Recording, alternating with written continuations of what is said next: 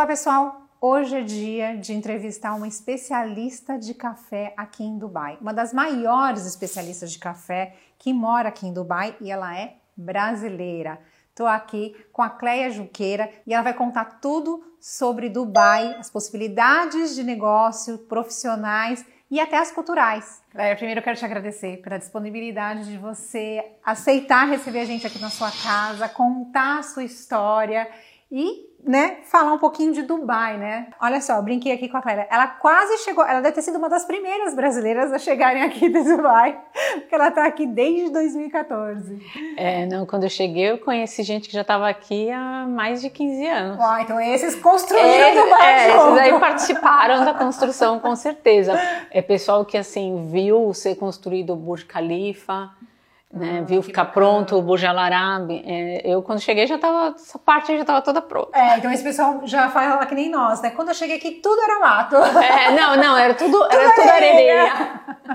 Eu queria que você contasse um pouquinho, né, até dessa dessa sua vinda para cá, a imigração para Dubai, porque a gente percebe que é tudo muito novo, existe aí uma falta de conhecimento das pessoas e a minha missão, né, como de Foyu, vir para cá e contar para as pessoas que é, as pessoas precisam entender um pouco mais Dubai, as suas possibilidades, né? Saber que aqui existe uma demanda muito grande de profissionais, de brasileiros, seja eles da onde, de qualquer área que for, mas que existe uma vida aqui em Dubai muito diferente do que as pessoas imaginam, né? É, assim, é muito interessante porque quando eu vim, né, quase 10 anos atrás, as, é, ainda tinha muita coisa assim, nossa, você tem que se cobrir. Você... Eu, todas as blusas que eu tinha, assim, sem manga, doei. Uhum. Chega, tive que comprar tudo de novo. Uhum. Então, assim, hoje é, tá tudo muito mais facilitado. Uhum. Eu admiro muito a cultura do, do árabe, né, do Emirate, que eles uhum. têm essa questão da tolerância com os nossos hábitos uhum. muito grande. Então, assim, você tem uma vida normal, é, consegue ter, você tem acesso a absolutamente tudo.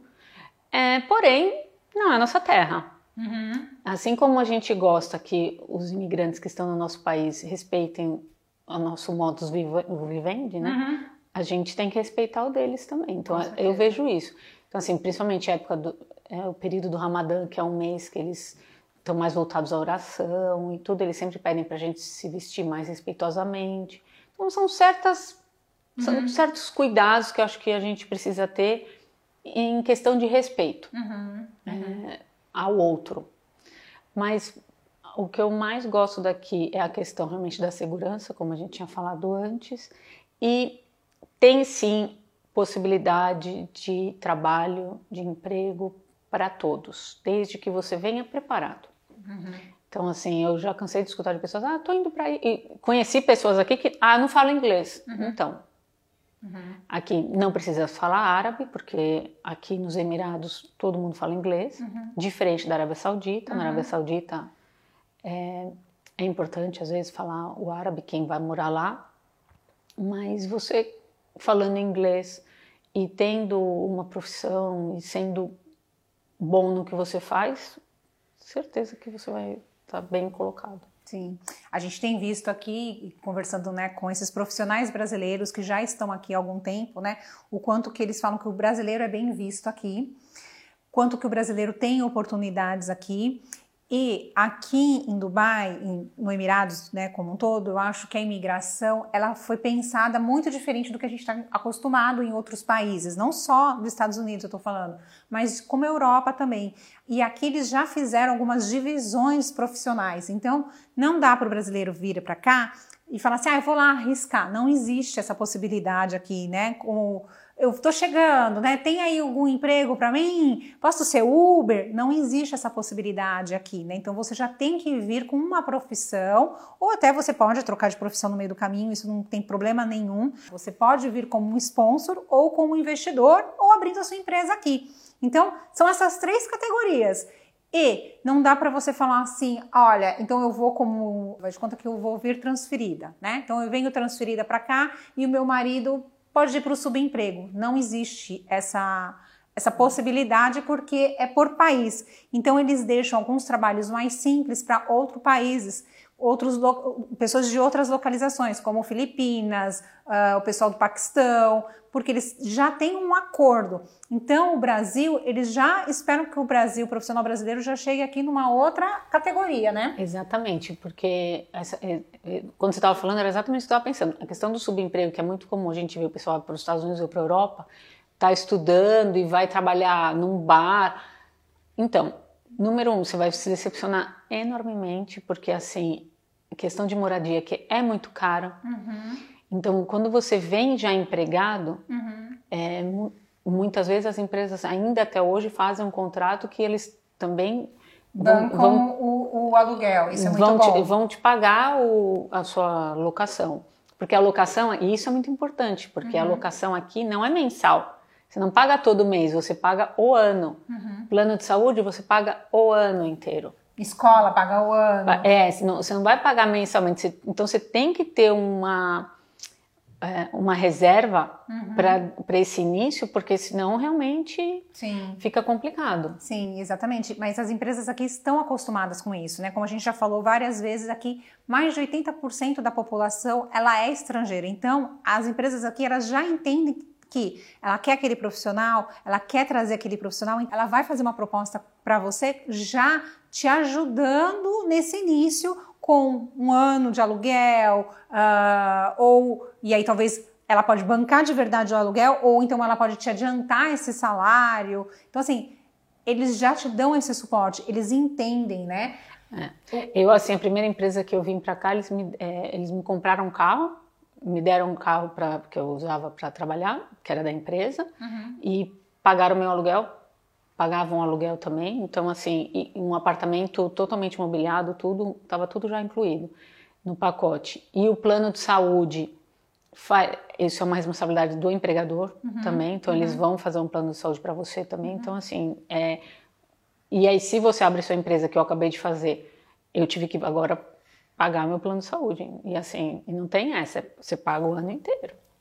Mas, né, gente, o custo do plano de saúde, depois a gente pode falar de custos aqui, um vídeo só de custos, e eu já dei uma pesquisada aqui, é infinitamente mais barato do Sim. que o Brasil. Acaba ficando mais barato mesmo. E a, e a qualidade de hospitais e de médicos é, é, é realmente é bem assim. E a tecnologia é Sim, absurda. Exato. Eu precisei fazer um documento aqui, eu, Paula, e eu fui fazer um para fazer esse documento eu precisei fazer um exame de sangue. Esse exame de sangue, quando eu cheguei, eu fiquei surpreendida com a tecnologia do local. E em 30 minutos, o exame de, o resultado do exame estava no meu celular, né, com tudo checado, gente. Né? Então, estava lá, você está bem e, e é, segue Exatamente, e é, é, isso que é importante, porque assim também, quando a gente renova nosso visto a cada dois anos, dependendo da profissão, você tem que fazer esse exame, na verdade, médico todo ano. Uhum. Quando eu trabalhava na torrefação, eu tinha que fazer todo ano, porque você está trabalhando com alimento. Uhum.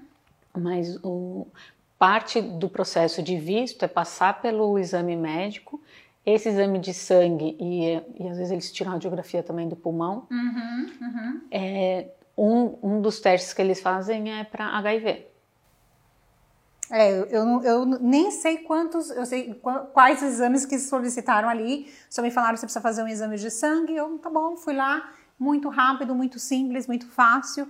E eu achei a tecnologia absurda, mesmo morando nos Estados Unidos. Eu não vejo isso lá. Não, é, e assim, é o que eu estava comentando com você também. E é impressionante a atenção que a gente recebe, o cuidado que eles têm com conosco, assim, como cidad...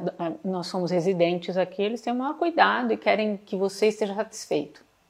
Exato. Então esse, esse cuidado é, nos surpreende sempre. Sim. E a fila é só para mulheres, né? Sim, na verdade quando eu cheguei lá estava bem vazio, então, mas foram mulheres que me atenderam, é, tem esse cuidado. Aliás, falando nisso, acho que era até uma das minhas perguntas aqui, né? É, quando a gente fala em Dubai, principalmente as mulheres né, que falam um Dubai, né, vem sempre aquele ponto de interrogação, né? Hum. O, o, quanto que a mulher é respeitada aqui. E eu vou te falar que eu tive que falar para pessoas próximas, tá tudo bem. Né? Tive que falar, gente, tá tudo bem, vocês estão com informação passada, Totalmente antiga, errada. errada. Mas eu quero que você, como uma residente aqui de né, praticamente 10 anos morando aqui, passe um pouco da sua vivência. É, isso, essa é uma pergunta que eu sempre ouço.